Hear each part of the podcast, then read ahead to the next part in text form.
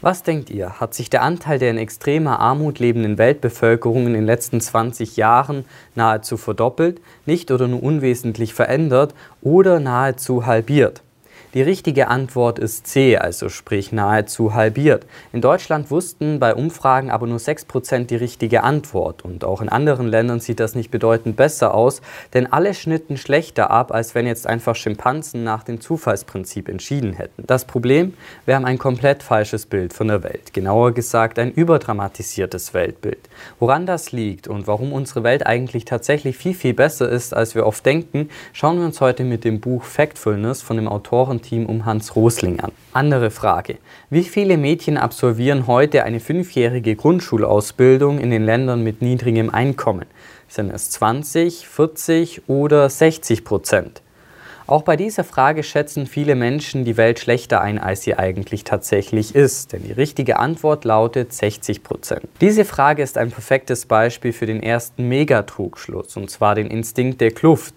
Denn wir Menschen möchten gerne alles in zwei unterschiedliche Gruppen aufteilen, die dann oft auch noch in Konflikt miteinander stehen. Und zwischen diesen beiden Gruppen stellen wir uns dann eine Kluft vor. Unser verzerrtes Weltbild ist hier, dass wir die Welt in zwei Hälften aufteilen, und zwar in die Armen und die Reichen, also sprich nämlich die Entwicklungsländer und die entwickelten Länder oder der Westen und der Rest oder einfach wir und sie. Und tatsächlich, schaut man sich zum Beispiel die Überlebensrate von Kindern weltweit an, dann kann man das ganz klar in zwei Hälften aufteilen. Und zwar einmal in große Familien und eine hohe Kindersterblichkeit und in kleine Familien und eine niedrige Kindersterblichkeit.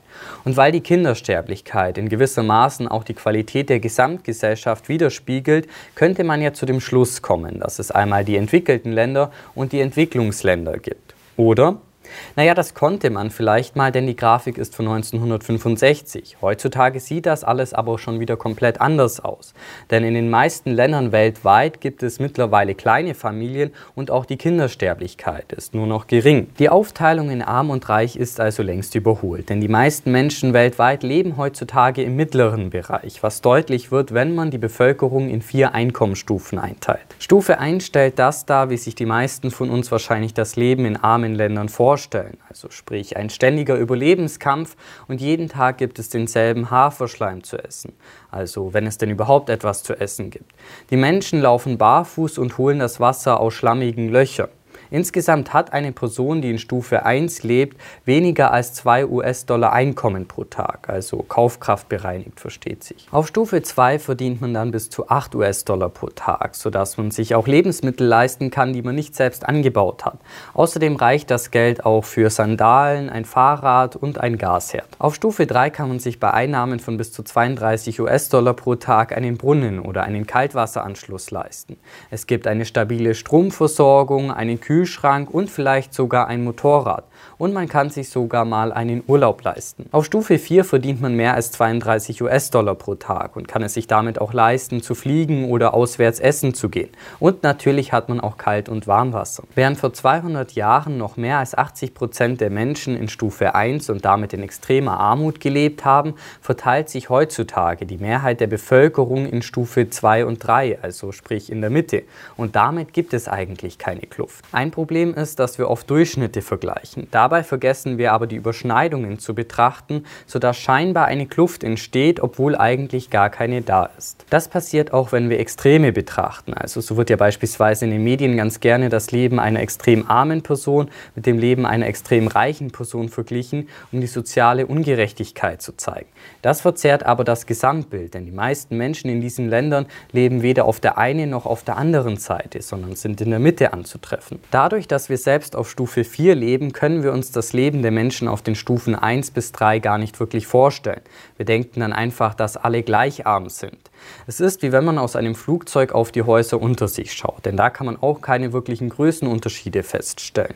Für den einzelnen Menschen macht es aber sehr wohl einen Unterschied, ob er auf Stufe 1 oder 2 lebt. Ein weiterer Megatrugschluss ist der Instinkt der Negativität, sprich wir nehmen eher das Schlechte aufmerksam wahr als das Gute. Das Problem dabei sind unzutreffende Erinnerungen an die Vergangenheit, eine selektive Berichterstattung und das Gefühl, dass man ja nicht von Verbesserung sprechen kann, solange es immer noch schlimme Dinge auf der Welt gibt. Bei Umfragen in 30 Ländern wurden die Menschen beispielsweise gefragt, ob sie denken, dass die Welt besser wird, schlimmer wird oder so bleibt, wie sie ist.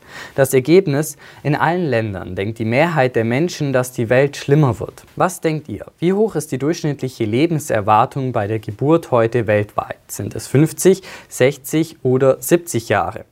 Tatsächlich ist Antwortmöglichkeit C richtig, also sprich 70 Jahre. Antwortmöglichkeit B, also sprich 60 Jahre, wäre 1973 richtig gewesen. Und was ich persönlich sehr erstaunlich finde, ist, dass mittlerweile die durchschnittliche Lebenserwartung weltweit in keinem Land unter 50 Jahren liegt. Aber natürlich gibt es auf der Welt immer noch viel Leid. Die Lösung liegt darin zu erkennen, dass die Dinge auch gleichzeitig schlecht und besser sein können. Außerdem sollte man mit schlechten Nachrichten rechnen und sich bewusst machen, dass jeden Tag auch sehr viele positive Dinge passieren, über die nicht berichtet wird. Also so würde beispielsweise keiner darüber berichten, dass jetzt schon wieder ein Flugzeug erfolgreich gelandet ist. Außerdem bedeuten mehr Nachrichten nicht automatisch auch mehr Leid. Der dritte und letzte Megatrugschluss ist der Instinkt der geraden Linien. Was meint ihr? Heute leben 2 Milliarden Kinder im Alter von 0 bis 15 Jahren auf der Welt. Wie viele werden es laut den Angaben der Vereinten Nationen im Jahr 2100 sein? Sind es 4 Milliarden, 3 Milliarden oder 2 Milliarden Kinder? Bevor ich euch die Antwort gebe, aber direkt noch eine andere Frage. Nach einer Prognose der UN wird die Weltbevölkerung bis 2100 um weitere 4 Milliarden Menschen gewachsen sein. Was ist die Hauptursache dafür? Ist es A, dass es mehr Kinder geben wird, also sprich Menschen, die unter 15 Jahre alt sind, oder B, dass es mehr Erwachsene geben wird, also sprich Menschen, die zwischen 15 und 74 Jahre alt sind, oder C, dass es mehr sehr alte Menschen geben wird, also sprich Menschen, die älter als 75 sind. Kommen wir jetzt aber erst einmal zurück zur ersten Frage und da ist die richtige Antwortmöglichkeit C. Also sprich, die Anzahl der Kinder soll laut den Prognosen der Vereinten Nationen nicht zunehmen, sondern auf dem gleichen Niveau von 2 Milliarden bleiben. Dass diese Linie abflacht, können sich die meisten Menschen aber gar nicht vorstellen und wählen deshalb eine der anderen Möglichkeiten. Wenn wir das jetzt im Hinterkopf behalten, dann können die 4 Milliarden Menschen bei der zweiten Frage ja schon mal nicht dadurch entstehen, dass es mehr Kinder geben wird. Richtig ist da auch Antwortmöglichkeit B, also sprich, dass es mehr Erwachsene geben wird. Aber wie soll das gehen? Also sprich mehr Menschen bei gleichbleibender Kinderanzahl. Tatsächlich hat die durchschnittliche Anzahl von Kindern pro Frau in den letzten Jahrzehnten sehr stark abgenommen. Von 1965 bis 2017 hat sich diese Zahl global von 5 auf 2,5 Geburten pro Frau halbiert.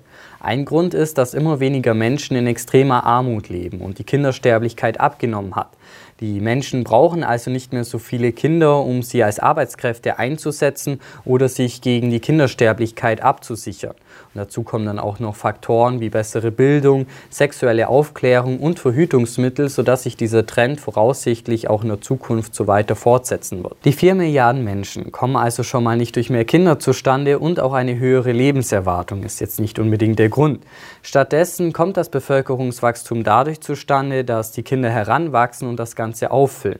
Also während 2015 noch eine Milliarde Menschen zwischen 30 und 45 Jahre alt waren, werden es 2030 doppelt so viele sein, weil die damals 15- bis 30-Jährigen in diese Kategorie nachrücken. Was sich daraus zeigt, die Weltbevölkerung wächst nicht einfach so und Geraden sind weniger verbreitet, als wir denken. Also in manchen Fällen passt das schon ganz gut, also beispielsweise wenn man die Lebenserwartung und das Einkommen anschaut. Also da kann man dann schon eine Gerade finden. Andere Trends verlaufen aber so gar nicht linear, sondern eher exponentiell oder S-förmig. Neben diesen drei Megatrugschlüssen, also sprich dem Instinkt der Kluft, dem Instinkt der Negativität und dem Instinkt der geraden Linie, beschreiben die Autoren in ihrem Buch noch weitere sieben Instinkte die sich hier im Detail vorzustellen, würde den Rahmen sprengen, aber ich möchte euch noch kurz die Faustregeln für Factfulness, also sprich für faktenbasiertes Denken, zusammenfassen. Für den Instinkt der Kluft sollte man schauen, wo die Mehrheit liegt. Für den Instinkt der Negativität sollte man mit schlechten Nachrichten rechnen.